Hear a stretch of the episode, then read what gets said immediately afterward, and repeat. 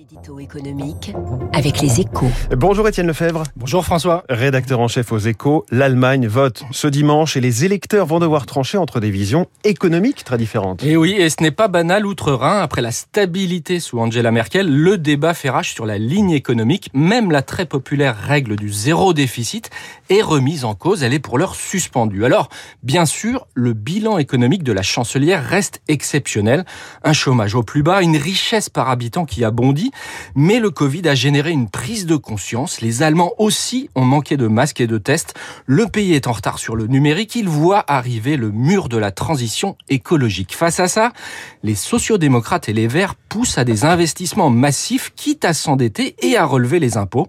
Les chrétiens démocrates sont plus prudents, même s'ils ont consenti au plan de relance européen. Quant aux libéraux du FDP, très courtisés, ils se positionnent, eux, en garant de l'orthodoxie budgétaire et des baisses d'impôts. Mmh. Former une coalition ne sera pas simple. Sachant que la couleur hein, de cette coalition sera aussi décisive pour la France. Ah oui, à l'Elysée, on va observer les résultats de très près. D'abord parce que Berlin sera incontournable pour pousser les dossiers de la présidence française de l'Union européenne au début de l'année prochaine.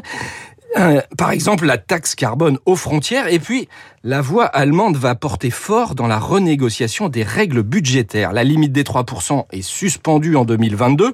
Ça permet à Bercy de renvoyer les économies à plus tard. Mais l'Europe du Nord pousse déjà à resserrer les boulons. La France, à l'inverse, plaide pour des règles plus souples, privilégiant l'investissement. Elle a l'appui de l'Espagne et de l'Italie, mais sans l'Allemagne, ça ne suffira pas. Ce sont donc bien les marges de manœuvre du prochain quinquennat qui vont se décider en partie ce dimanche. Et on va les suivre et vous les raconter lundi matin. Merci Étienne Lefebvre et à la une de votre journal Les Échos ce vendredi, flambée de l'énergie, l'Europe sous le choc. Dans un tout petit instant, l'événement est sur Radio Classique. C'est la première fois depuis le début de la crise des sous-marins que vous entendez le son de sa voix. Le PDG de Naval Group, Pierre-Éric Pommelet, Lemley est notre invité. Il est déjà...